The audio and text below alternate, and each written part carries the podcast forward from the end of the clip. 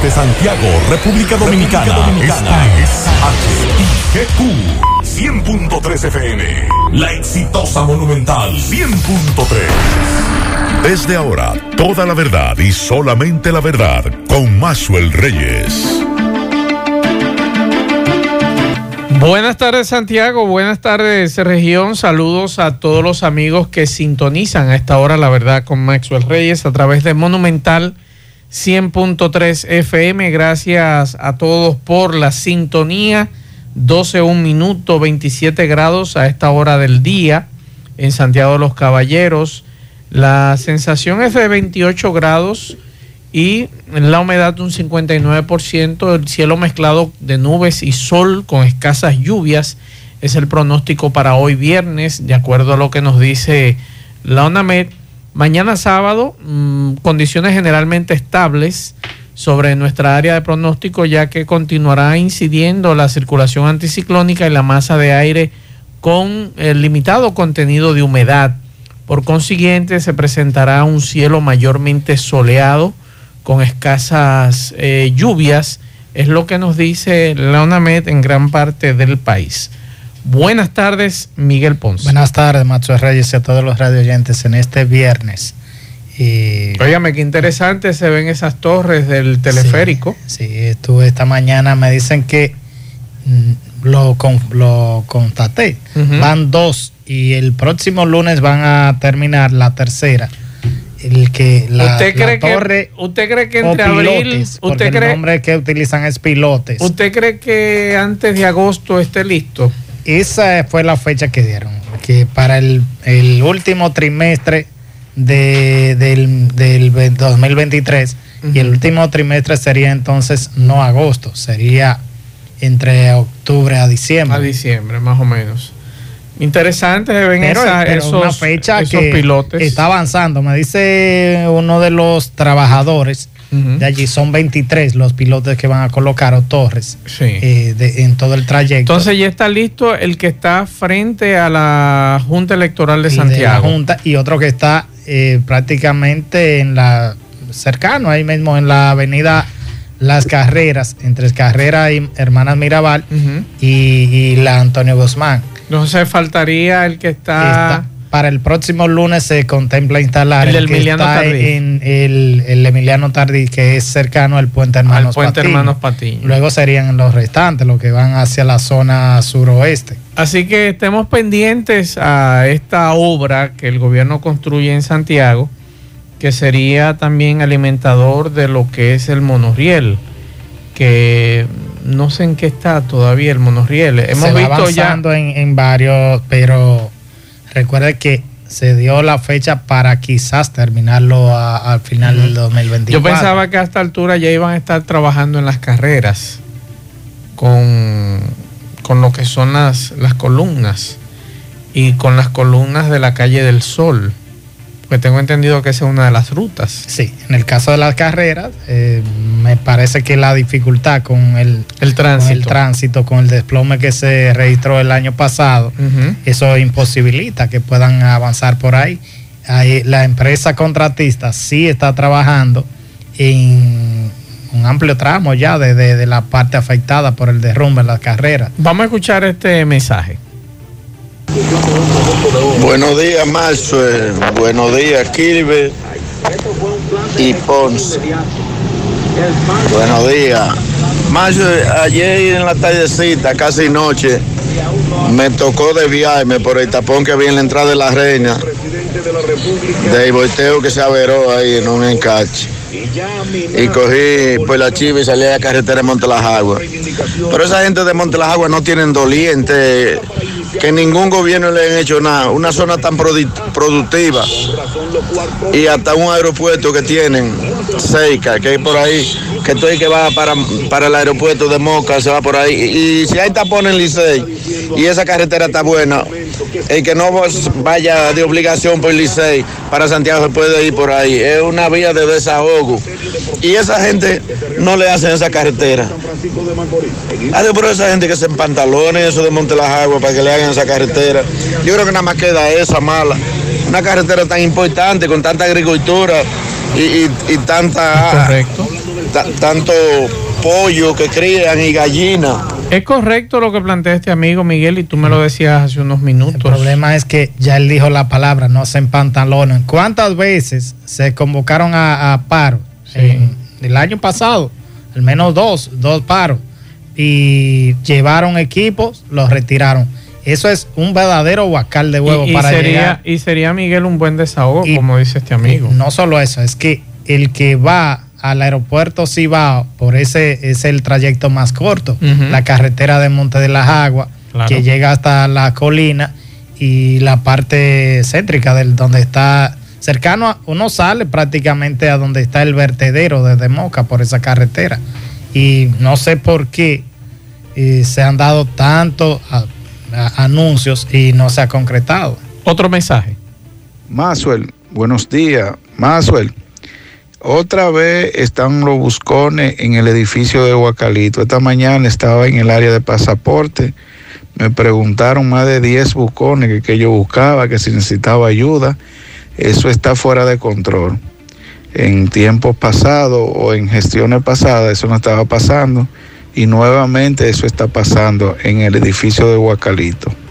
Muchas gracias y que tenga buenas tardes. Como no, me gustaría que el gobernador de ese edificio me diga por qué han retornado los buscones. Si tengo entendido que desde hace años esa, esa práctica ya se, se quitó. ¿Y cómo es posible que aquí a esta altura de juego, 2023, todavía estemos hablando de buscones? Y me pueden decir esos amigos que son padres de familia, yo soy padre de familia también. Tendré el mismo entonces, derecho de ir ahí a Entonces yo voy a llevar una mesa, a mí nadie me puede quitar, voy a poner una mesa ahí en la entrada como tributario, como se le llamaba antes, para gestionar. Entonces, ¿cómo es posible en pleno 2023? ¿Y qué atraso es este? Cuando sabemos que en las mismas instituciones usted no tiene, usted simplemente a esa institución y hace lo que tiene que hacer. Si es a pasaporte, están ahí los, los asuntos que usted tiene que hacer.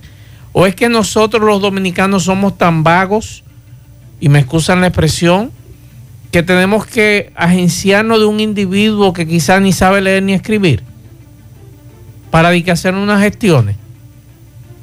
Señores, eso está en internet. Si usted lo quiere hacer por internet, lo hace por internet. Si usted quiere buscar información, están ahí. Lo que pasa es que no, nos gusta leer, no nos gusta eh, eh, buscar información. Que somos parte del desorden y también, de corromper, y también negligencia del gobernador de, ese, de esa institución. Porque ahí hay un gobernador. Y usted que tiene que poner las reglas de juego en la casa. Usted es el dueño de esa casa y usted ahí nadie hace nada si usted no se lo permite. Ahora, si usted se lo permite, entonces ahí todo el mundo hace lo que le da la gana.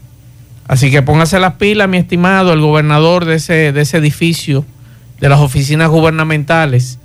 No puede ser posible que hace unos meses atrás, usted recuerda, Miguel, hubo un individuo que puyó a otro ahí, un tributario o un buscón, puyó a un ciudadano. Y eso se quedó así. Y eso se quedó así. Entonces están retornando otra vez estos individuos. Entonces, para atrás que estamos. La verdad con Mazuel Reyes. Continuamos 12, 13 minutos. Vamos a escuchar, Miguel, lo que nosotros tratábamos y lo escuchábamos en el programa esta mañana. A Winston, a, perdón, al señor no ya iba a mencionar al padre. Wellington. A Wellington. Eh, sobre lo que nosotros tratábamos la semana pasada aquí que tiene que ver, aunque él esta mañana el programa de Gutiérrez no le gustó que le dijeran que eso era un desalojo, pero es un desalojo lo que van a hacer. Claro. Van a desalojar esas familias y la van a alojar en otro lugar. Pero es lo correcto, por claro. en algún lugar y al menos se le está pagando el alquiler en, en otras viviendas hasta que se construya el proyecto. Vamos a escuchar lo que dice Wellington Arnott sobre el arroyo de Gurabo, que yo lo traté el pasado, lo tratamos aquí el pasado viernes, Miguel. Y ante la denuncia de algunos que estaban protestando, recordamos el, el joven que decía que no le interesaba apartamento, yo estoy sorprendido que un joven me diga a mí que no está interesado en un apartamento. Caramba, ¿verdad? Que ahí había gente que vivía debajo del puente y, salieron muy, muy estoy, estoy, sorprendido, pero bueno, cada cabeza es un mundo. Vamos a escuchar a Wellington Arnold. Eh, se estaba pensando el saneamiento del río Gurabo, porque es un río, se ha ido degradando y dicen arroyo, otros le llaman cañada. Lo primero que nosotros hicimos fue buscar antecedentes de intervenciones parecidas y conjuntamente con la participación y colaboración de Santiago Solidario y la Defensa Civil, hicimos un censo. Un censo que no necesariamente se dijo para lo que era, porque ustedes saben, y a los que no lo sabían, que cuando se hacen obras de esta naturaleza, eh, cuando se empiezan a hacer los apartamentos, en estos casos, aparecen gente que nunca vivían ahí. De manera que yo quiero agradecer públicamente a Santiago Solidario, eh, Percy y la Defensa Civil que se hizo ese censo y nosotros sabemos con nombre y apellido toda la gente que tiene 20, 30, 40 años viviendo en un estado de hacinamiento, eh, de, vulnerabilidad, de que cualquier evento, señores, como ha ocurrido anteriormente, puede generar una catástrofe en toda la orilla del río Burabo. De manera que es imposible que nosotros hagamos algo que lesione a un ser humano y allí lo que se está haciendo es que las viviendas, porque en ese censo se estableció viviendas eh, en estado verde, amarillo y rojo. Las que están en rojo, porque viven más de 6 mil familias allí, son las que se van a trasladar a los edificios que van muy bien, marchan viento en popa, los invito a que podamos ir allá, que estarán siendo entregados a partir de marzo, los primeros 100, 120 donde van a vivir de manera digna, en unos apartamentos con todos sus servicios, con espacios de donde puedan tener y, que puedan sus familias crecer sin ningún inconveniente. Siempre aparece una que otra persona con una incomodidad, pero incomodidad, pero tengan la certeza que nosotros, como en cada caso, vamos a tratar a la gente con dignidad, vamos a hablar, a conversar para que nadie se sienta de ninguna manera lesionado.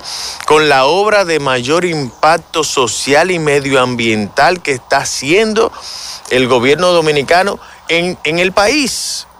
Y créanme, no solamente en Santiago tenemos situaciones de esta naturaleza.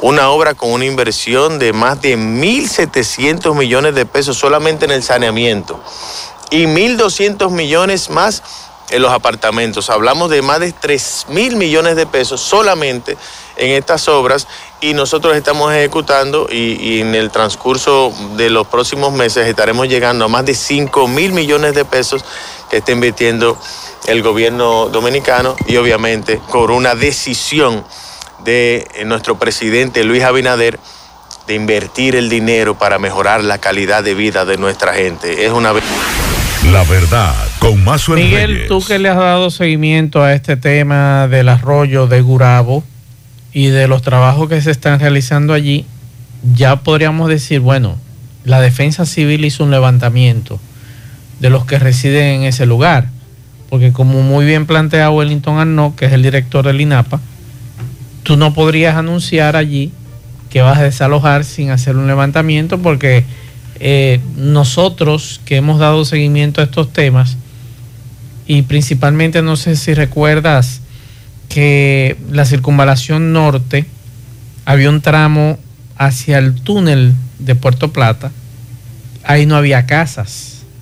Cuando Leonel Fernández intentaba continuar este proyecto, eh, cruzando Villa González, porque la circunvalación norte iba a caer paralela a la Joaquín Balaguer y hay entonces una ampliación hacia arriba, hacia el túnel de hacia Puerto Plata y recordamos el movimiento de tierra que hubo ahí porque yo hice un trabajo sobre eso, pero usted va ahora y que usted encuentra cientos de casas. Y no solo eso, con la ampliación hacia la zona de Cienfuegos, de el anillo, como le llaman, de la misma circunvalación norte, sí creció mucho más la, cantidad de viviendas y hasta negocios en lugares como La Yuca, como Los Solares, los Solares de Cienfuegos, que ha sido, que es un, barrio improvisado, un sector ya prácticamente, porque hay varios barrios, y esta ciudad de Dios están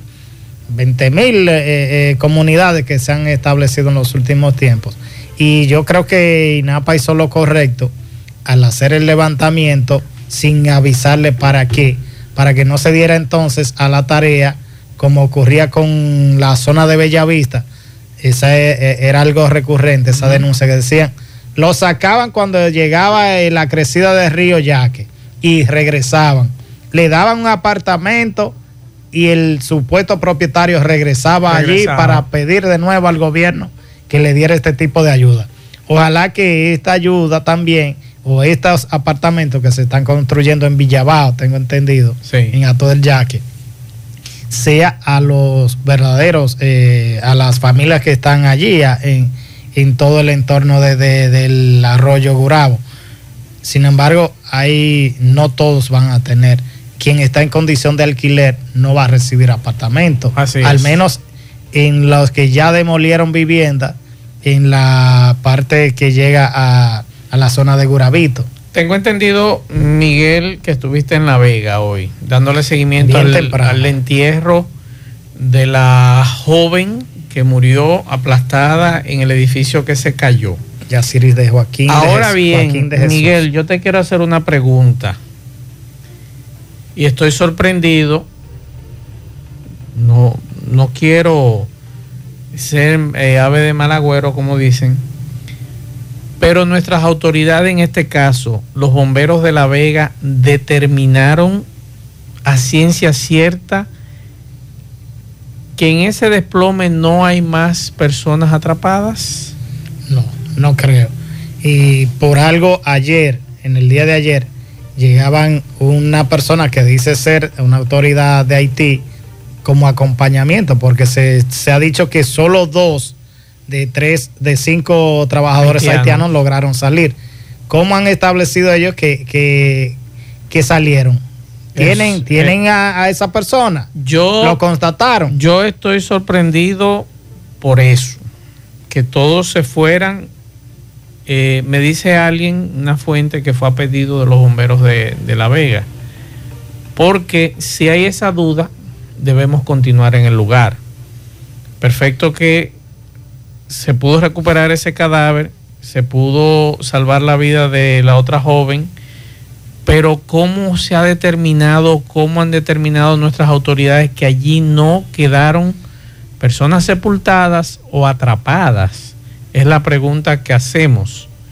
Y ojalá que alguien nos responda con relación a ese tema. para evitar, para evitar eh, problemas mayores. O, conjeturas de que, luego puedan darse situaciones eh, que el país tenga que enfrentar, porque eh, los bomberos no han sido lo suficientemente, más que diligentes, no, no han dado la respuesta adecuada. 72 horas casi van, ¿verdad? De techo. Y todavía no hay un informe que diga por qué se colapsó ese, ese edificio o centro comercial se supone que al menos preliminar, porque debe ser un informe de peritos, pero de manera preliminar lo que lo que solo se dijo que quitan una una sí pero, pero, espérate. eso no es un informe. Óyeme si por cualquier situación se descubre que ahí había más cuerpos sepultados va a haber cabo va a surgir. Va a surgir. Entonces por eso hago la pregunta porque eh, además del incendio que hubo anoche en el, en el cine teatro de la Vega Real, que ayer me decía un amigo, investiguen bien quién fue que le pegó fuego, porque eso estaba, eso estaba cerrado. se habla de que ese lugar era habitado por consumidores de, estupefacientes. Pero no solo esto, La Vega ha tenido varias tragedias en los últimos tiempos. Recuerde que en el 2021, si más recuerdo, octubre, a final de octubre del 2021 fallecieron tres bomberos. ¿Y cómo ocurrió? Cuando fueron a apagar un incendio en Tienda Mora, el mismo jefe de los bomberos de, La Vega, el general eh, Abreu, decía él que había que legislar para que estos establecimientos te pusieran, eh, tuvieran mayor seguridad y, y, porque lo que encontraron fue dificultades para poder penetrar hasta allá. Miguel, el caso de la joven, ¿la sepultaron? ¿La van a sepultar? Bastante temprano. Estuve a eso de 8 y 30 de la mañana y ya la llevaban de camino al cementerio de las lagunas. Eso es en, la entrada de, de, La Vega. Y lo que había era consternación en esa comunidad. ¿Qué ha dicho la familia? Estaba, ayer la familia no quería que algunos medios llegaran y, le doy la razón. En, en medio del dolor lo que menos debería ir un periodista o supuesto periodista a preguntarte cómo se siente. No, no, no. ¿Cómo usted le va a preguntar a una gente que perdió a, una joven productiva, madre de un niño de, apenas tres meses de nacido, que cómo se siente esa familia? Si es a eso, no eh, vaya. Nosotros, nosotros los periodistas debemos eh, ponernos en el lugar de esas familias cuando ocurren este tipo de tragedias. Y hay que ser muy cauto, muy delicado. Y empático. muy empático con el dolor de, esa familia. Y no lo digo a son de chisme. Lo digo porque a veces a uno le ha tocado situaciones parecidas situaciones donde uno pierde un ser querido en una forma trágica. Y a veces tú eh, en las mismas redes sociales empiezan a preguntarte de qué murió, de qué, pero vengan, que hermano, pero por Dios. Y que pongan fotos. Por eso yo prefiero colocar fotos en vida de esa persona claro. fallecida. porque no, señores, vamos, vamos, vamos a ser empáticos con el olor ajeno. Póngase usted en el papel de esa familia Póngase usted en los pantalones de, su mamá, de su papá, del, papá de ese niño. ¿Eh? Ese niño con apenas cuatro meses, marcado con esta tragedia. No, ¿Eh? prácticamente no va a conocer, no va a, conocer a su madre. Que la vio, pero no tiene, no tiene conciencia, no, tiene Vamos a ser un poco empáticos, por Dios, en este tipo de tragedias con, con estas familias. Y como le digo a ustedes, nosotros los periodistas, periodistas, comunicadores, debemos ser cautos, empáticos con el dolor ajeno. No es simplemente por ir a buscar una información. Yo prefiero ni trabajarlo. Si tengo que ir a hablar con una familia en un momento así tan difícil. Se puede. Yo, ¿qué hago? ¿Qué hice de lejos? Ni siquiera vi que el velorio había salido de la iglesia temprano. E hicimos una imagen de lejos pero ni siquiera acercarme a preguntarle. En su momento, la en su momento, en su momento, la familia va a salir a hablar con los medios de comunicación, pero hay que darle su espacio. Déjame ver qué me dice el coronel Jiménez. Atención, atención, el coronel Jiménez nos deja esta nota de voz, el coronel de la DGC. Buenas tardes, buenas tardes, Maxwell es para informarle a los ciudadanos y ciudadanas que transitan por la Yapul Dumit que a partir de mañana se estará trabajando, eh, se estará haciendo dos hoyos para descubrir el, tema del, agua de Corazán, que van a trabajar con el tema del monorriel, hay unos hoyos del monorriel. Es bueno que los ciudadanos y ciudadanas tengan conciencia y sepan que si se van, cruzan por esa avenida, la avenida Yapul Dumit, la Estrella Sadalá, por Utesa, van a encontrar un pequeño congestionamiento, aunque no sea ahora pico. Ya lo saben, atención a los amigos, esa es la información que nos da el coronel de la DGC. Vamos a escuchar eh, a este dirigente del Partido de la Liberación Dominicana que tiene una información que ofrecernos, el presidente del PLD en Santiago, José Arturo Tatis asegura que su partido está en crecimiento y lleva de candidato a un hombre como Abel Martínez, que es querido por el pueblo. Vamos a escuchar a José Arturo Tatis. PLD, háblame sobre el crecimiento del PLD. el PLD es un instrumento político del país, una propiedad de la República Dominicana. El pueblo conoce la gestión del gobierno del PLD, especialmente a los dos últimos periodos de, la Negro Medina, esos ocho años de fructífero crecimiento de la República Dominicana. El PLD en su estructura tiene un crecimiento muy importante, muy fuerte, aunque algunos amigos han tomado otra, salida pero el PLD tomará el poder ahora en los 2024 con Abel Martínez, un candidato o aspirante a la presidencia ya electo por nosotros internamente y lo vamos a legalizar ya cuando la ley establezca ahora en 2023. Un candidato presidencial que tiene armonía, que con, sintoniza con la ciudadanía, el pueblo lo quiere, un hombre que es accesible. Santiago, por ejemplo, en la medición, llegó el presidente Abinader 10 eh, veces aquí en Santiago. Hay preocupación, entonces, por la fortaleza que tiene el PLD, especialmente Santiago con provincia. Ganaremos las elecciones, el PLD ya ha electo todas sus estructuras en el país. Ahora vamos por elegir la Secretaría de Organización Electoral y de, y de TIP, que quedó dentro del proceso que hacemos del... La verdad, con más Ahí escuchamos a José Arturo Tatis, presidente del PLD aquí en Santiago, y Miguel, tú me dices que la familia eh, se escucha. Conversó, sí, con algunos medios de comunicación ah, previo a ser sepultada la joven Yaciris eh, Joaquín de Jesús. Eh, vamos, vamos a escuchar a ver qué nos dice este audio. vamos a escuchar. La familia Joaquín García. Muy apenado por la trágica muestra de cómo ella falleció. Hoy vimos una muestra de mucha manifestación de cariño, mucha gente. También se ve que era mucha muy Sí, muy, muy, muy, mucho querer, muy amistosa, muy cariñosa con su familia. Ok, nombre suyo. Lorenzo. Gracias, Lorenzo. ¿Usted es padre de ella? Sí, tío.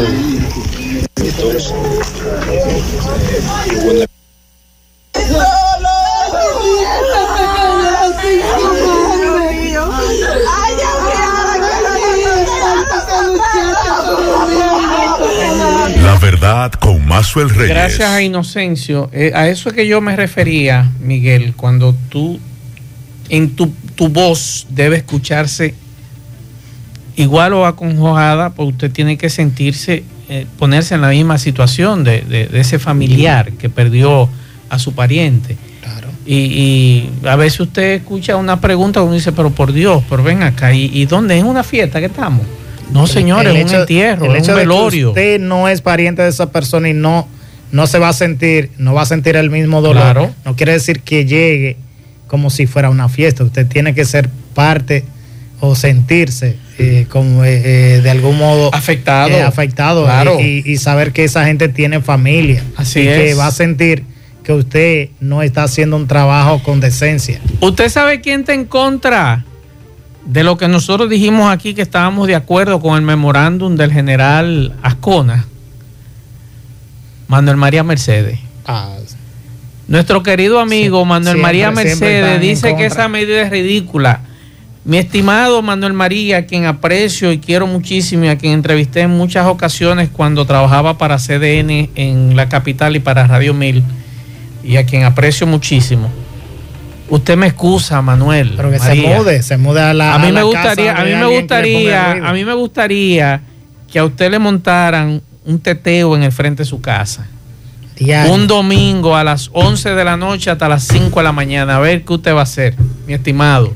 Mi estimado Manuel María de los derechos y- humanos. Y de inmediato dice que la policía no trabaja. Pero Exacto. cuando está haciendo algo también. Exacto. hermano, Entonces, o sea, Manuel María, analice que muchos dominicanos estamos de acuerdo con ese memorándum y muchos me escribían ayer que ojalá sea a nivel nacional este tema del ruido, de la bulla.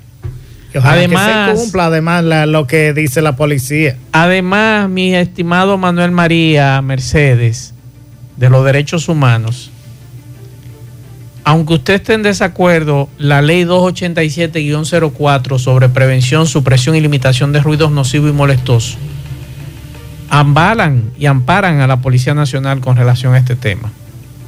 Así que, mi estimado, No Me- pega una. yo lo quiero mucho, Manuel, María, no siga metiendo la pata. Seguimos.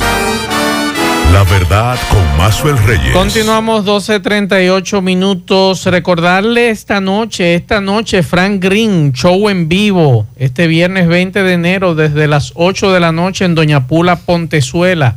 Así que ya lo saben, esta noche Frank Green, show en vivo, viernes 20, hoy viernes 20, 8 de la noche, Pula, Pontezuela. Domingo Hidalgo. Saludos, buenas tardes.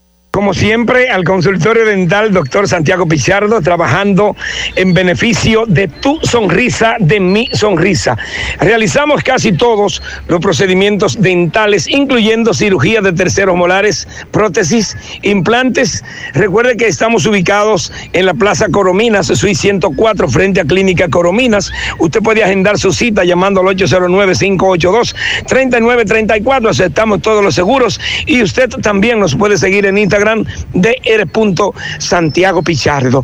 Pues bien, señor Maxwell, Kilvin Ponce, amigos y amigas, estamos dentro del complejo deportivo La Barranquita. Ustedes saben que este complejo deportivo de La Barranquita, después que llegaron el, estas nuevas autoridades, pues han ido trabajando poco a poco y ya el complejo deportivo La Barranquita se puede ver con otra cara, aunque los trabajos por ahora lo vemos que están paralizados, pero vemos pabellones que ya le han cambiado todo el techo, vemos muchas cosas que van caminando muy bien, pero no hay seguridad, no hay guardias en el complejo deportivo y a cada momento eh, recuerde que venimos y hacemos la denuncia que atracaron a un muchacho de los que practican pelota, que atracaron esto, que los otros días encontraron un cuerpo sin vida, que fue tirado, traído eh, supuestamente en un vehículo aquí, pero ese es el problema. ¿Qué pasa? Hoy una excursión de un centro educativo de Villa González llegó 150 estudiantes. Vamos a escuchar a eh, dos de los profesores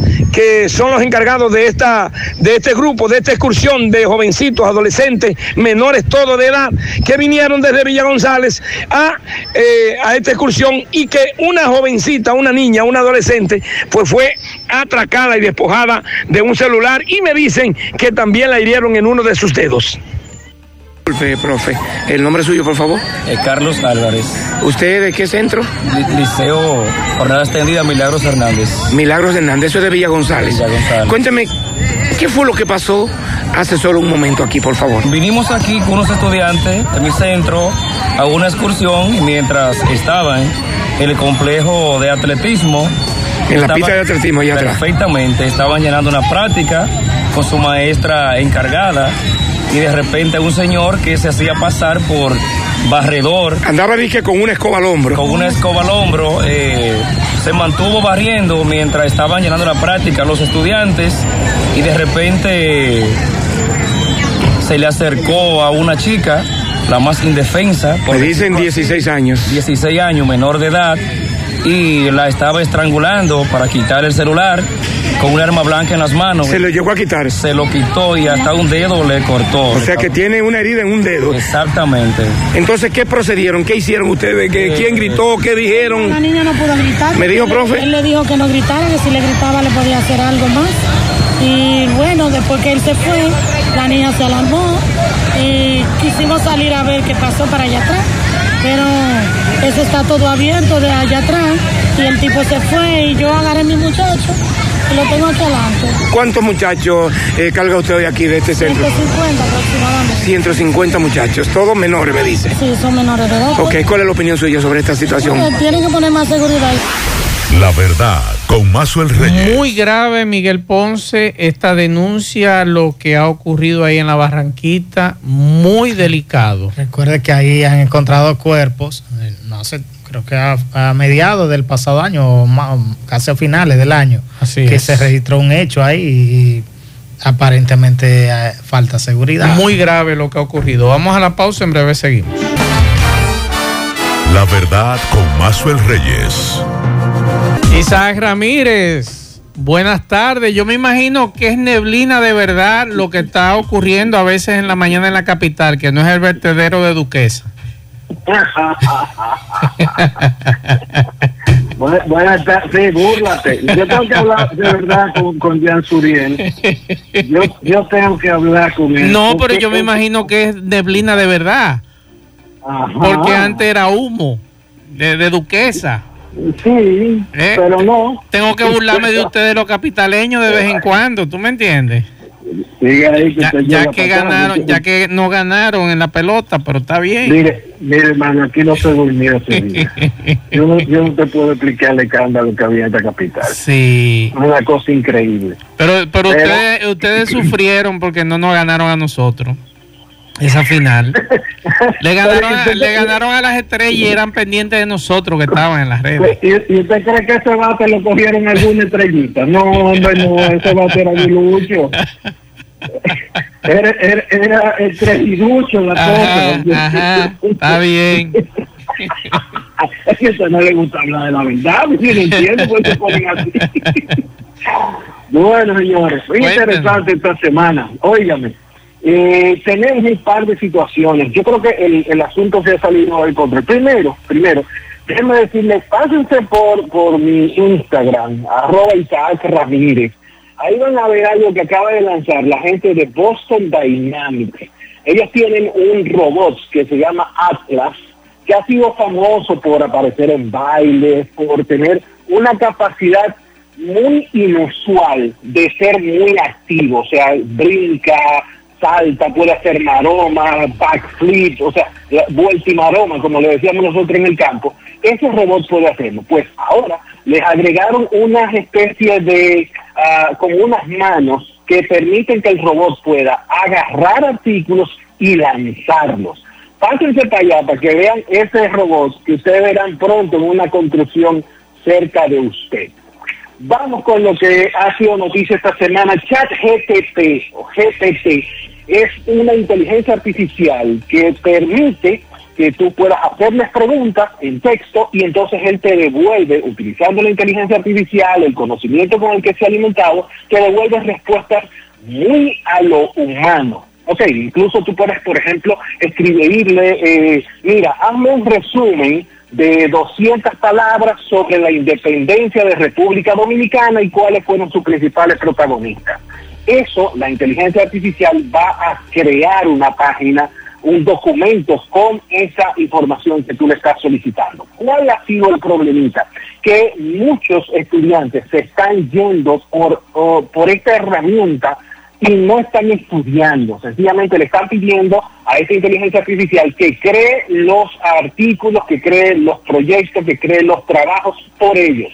Pues en el estado de Nueva York, eh, las escuelas públicas ahora están baneando, no están permitiendo que eh, se pueda utilizar chat GTP. Igual está ocurriendo en algunas universidades, por ejemplo, en universidades tan importantes como Cambridge, como Yale, ya están desarrollando herramientas que podrán detectar cuando un documento se realizó utilizando una inteligencia artificial. Si nos vamos eh, overseas, como dicen, en el caso de Australia, algunas universidades han regresado al lápiz y al papel para que sean los estudiantes que aprendan, que, que escriban los artículos eh, sin la ayuda o sin la asistencia de una inteligencia artificial. Déjame decirle que en República Dominicana conozco al menos tres profesores que, aunque las clases son virtuales, están dando los exámenes de forma presencial.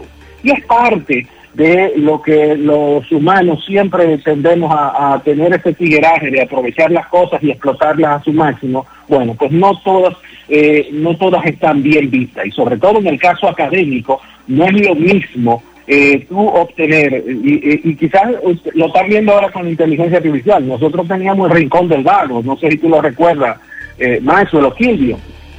Nosotros tuvimos el rincón del vago donde, dicho sea de paso, la tesis de dos... Sí, eh, pero, pero el, el Rincón del Vago hizo estrago aquí en el país. Ay, ay, ay, hasta que vino el asunto de plagio, ¿verdad? De, de la página que usted la pasaba por plagio. Y ven acá, fulano, ¿y qué pasó aquí? que, que casualmente tenemos tuvimos dos senadores que la Eh. tesis de ellos la sacaron de ahí. El Rincón del Vago fue famoso.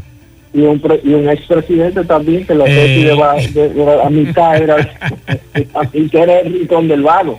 Pero eh, el caso es que se ha llevado eso un poquito más allá. Bueno, pues en este caso las escuelas de Nueva York ya están baneando esta, esta aplicación y van a empezar a tomar medidas para detectar eh, cuando esté habiendo una situación. La otra aplicación, la otra situación es con una ah, aplicación de la cual hemos hablado mucho y se ha estado hablando muchísimo las últimas semanas, es TikTok. Eh, en los campus de las universidades ya se está empezando a bloquear el acceso en, las- en los wifi que dan las, las escuelas a TikTok. Esto viene de, eh, ya hay universidades, por ejemplo, en el estado de Texas, ya están completas, en el estado de Alabama, Arkansas, Florida, Georgia, Idaho, Iowa, Oklahoma y Dakota del Sur. Ya estas universidades, todas las universidades que están en estos estados bloquearon por completo a TikTok y eh, la semana pasada estamos viendo que las instituciones gubernamentales no pueden utilizarlo. Esto viene por parte de eh, Greg Abbott, en el caso de, del gobernador del estado de Texas. Ya él había hablado de que ninguna institución pública los que los que trabajan ahí podrían eh, utilizar TikTok, o sea, no pueden tener TikTok en sus teléfonos personales, no pueden tenerlo si usted trabaja para el gobierno de Texas, está prohibido pues en este caso se está llevando también hacia el tema de las universidades. Hay, hay situaciones importantes relacionadas con la seguridad nacional, porque si bien hay un poco de geopolítica detrás de todo esto y presionar a China por algunas otras cosas, también eh, hay una situación que la propia eh, TikTok confirmó que se estaba recolectando información privada de niños por parte de por lo menos cuatro empleados de ByteDance, que es la, empresa que, que, maneja esta, esta compañía, que tiene esta red social. En mi caso, mi recomendación es que usted eh, evite que sus hijos utilicen TikTok, evite que tengan el acceso, porque pues, usted puede decir, no, porque esos son bailecitos. No, lo que pasa es que el algoritmo se encarga de darle a los muchachos, mientras más nocivo y mientras más tiempo puedan pasar, eso los va a dar. Pero también hemos denunciado en varias ocasiones que hay retos que están en. Ustedes sabrán el reto del crunchy. El reto del crunchy era eh, que una gente te agarraba por detrás, te torcía el pescuezo, eh, los brazos eh, en la espalda, hasta que sonara crunchy. también tuvo el reto del, del, del plug y la moneda, que era le, alar un poquito los tomacorrientes, tú lo alabas un poquito hacia afuera y entonces en la ranurita que quedaba tirar una moneda ahí. Hubieron incendios, niños electrocutados, cualquier cantidad de cosas. También recuerden el, el, el reto del blackout, que era presionarle la, la tráquea a un niño hasta que tuviera hipoxia, que es falta de oxígeno, y entonces se desmayara o se pusiera azul. O sea, todos esos retos han estado en TikTok y han sido trendy en TikTok. Han fallecido niños en cantidades eh, considerables pero no es una red Y lo último, Isaac, o lo más reciente, porque nunca terminan de, crear otras iniciativas, el tema de que tú subas fotografías para ellos hacerte un tipo de, de perfil como si fuera de película o un perfil de, de muñequitos de anime eh, creando inteligencia artificial, pero es clonando tu rostro que están. Para utilizar esos datos, como tú muy bien planteabas la semana pasada, eh, con el tema de perfil. Y yo, por ejemplo, Isaac, eh, en el día de hoy, en, en, nuestra cuenta de Twitter, publicamos algo que tiene que ver con eso, bastante grave, pero que, bueno, ellos lo dan como un tema importante para ellos y es normal donde científicos chinos han desarrollado un sensor portable ultra delgado, antimicrobiano y amigable para la respiración que puede monitorear los movimientos del cuerpo humano e incluso las expresiones faciales sutiles. ¿Para qué? ¿Para qué? O sea, estamos hablando de temas que eh, otros países no están trabajando en eso y China está trabajando en eso y lo está desarrollando a un nivel que usted dice, pero ¿y cómo? Así ah, mismo, así mismo. Recuerden, que China, China tiene eh, lo que se llama el sistema de puntaje social.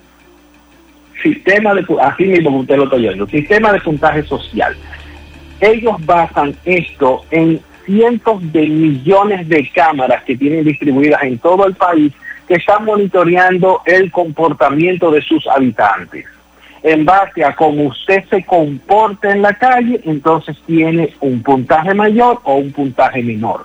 Si usted cruza la calle donde no debe, eso le quita puntos. Si usted se pasa en el metro en vez de pagarlo, eh, eso le quita puntos. Si usted se va en rojo, eso le quita puntos. Eventualmente, la, la cantidad de puntos que tengan puede determinar si a usted le alquilan un apartamento, si le hacen un préstamo en un banco, si le permiten andar en un vehículo, todo eso basado en el sistema de puntuación social. En este caso, están llevando el asunto un poquito más allá con eso que está explicando Maxwell y créanme, las cosas que hemos visto en China, que se están haciendo, sobre todo, y, en eso estuvo involucrado el año pasado la empresa DJI, porque es uno de los fabricantes de drones más exitosos chinos, y dentro de las cosas que había hecho DJI era prestar la inteligencia artificial dentro de sus drones para poder identificar eh, etnia, o sea, un grupo específico dentro de los chinos